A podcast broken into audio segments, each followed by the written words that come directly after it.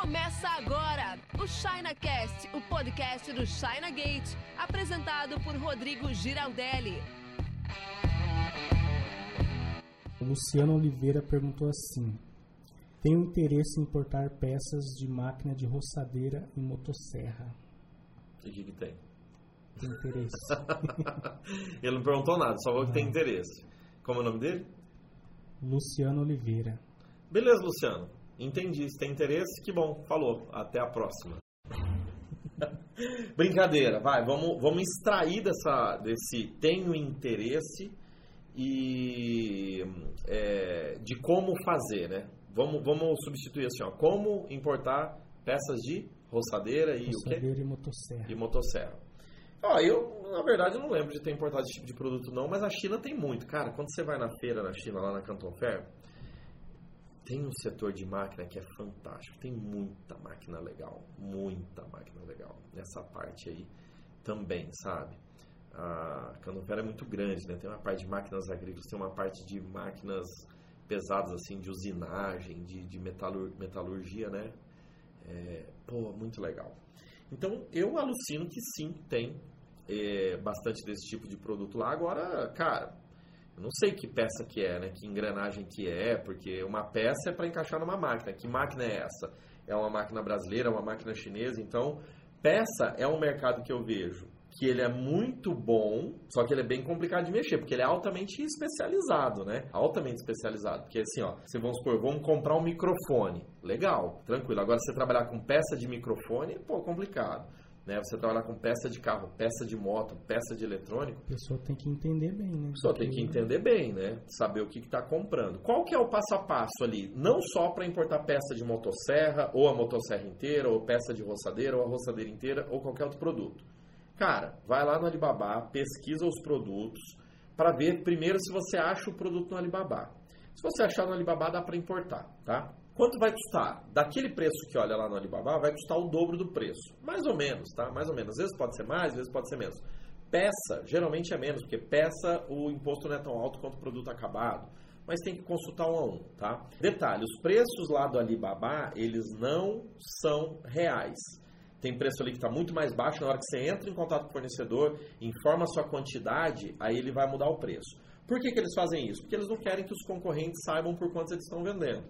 Às vezes você encontra ali no Alibaba uma peça que vai de 1 a 5 dólares. Pô, que peça que vai de 1 a 5 dólares?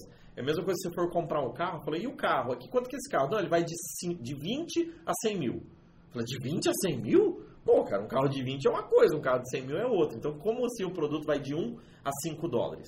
Então tem que entrar em contato lá com o fornecedor e falar, ó, eu quero comprar tantas peças nessa qualidade. O preço varia de, de acordo com a quantidade que tu vai comprar.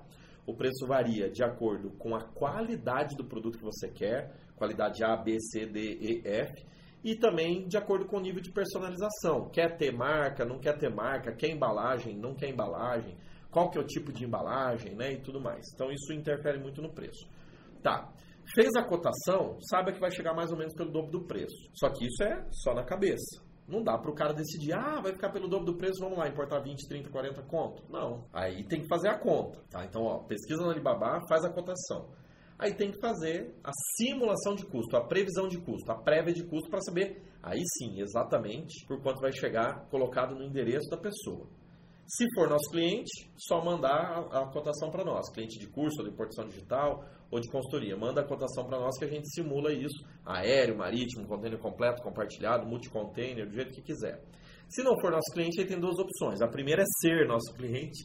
A segunda é ir lá no site, baixa a planilha e faz a simulação de custo lá para ter uma noção. Tem uma planilha gratuita no site, deixa o link aí no, na descrição do vídeo ou acessa chinagate.com.br barra planilha e lá tem uma planilha, tem uma aula rápida também de, de como fazer o custo. E, e essa é a primeira fase. Fazer a cota, é, buscar o fornecedor, fazer a cotação e fazer a simulação de custo. Para saber quanto vai chegar o produto colocado na minha porta. Tanto. Aí a pessoa vai fazer uma conta. Compensa ou não compensa? Ué, se esse tanto aqui for 30% mais barato ou mais barato ainda do que comprar no Brasil, Super compensa, bora importar. Se esse tanto é, der para vender pelo dobro do preço ou mais, Porque às vezes o cara não tem um comparativo daquela peça no Brasil. Então é bom. Agora, pô, você não consegue vender nem pelo dobro do preço, ou não fica nem 30% mais barato a sua importação direta do que você comprar no Brasil, esquece, nem, nem importa, deixa pra lá, tá? Aí, quando a pessoa for importar, existem outras fases que eu só vou citar aqui, mas não vou explicar tudo elas não, porque não é o que o cara perguntou. É tirar o radar Siscomex, fazer inspeção do fornecedor, importar a amostra, esses dois passos são opcionais, caso queiram, né, para aumentar a segurança. Se for na Hakumart não precisa, né? Se for na Alibaba, tem que ver se o fornecedor é certificado ou não, verificado ou não, enfim. Fazer o pagamento, fazer o embarque, transporte, desembaraço aduaneiro, emissão da nota e entrega. Então aí é o processo todo de importação que rola. Mas o começo é melhor, para não confundir geral aí, fazer a pesquisa no Alibaba, fazer a cotação e fazer a simulação de custos. Você ouviu o ChinaCast com Rodrigo Giraldelli. Oferecimento chinagate.com.br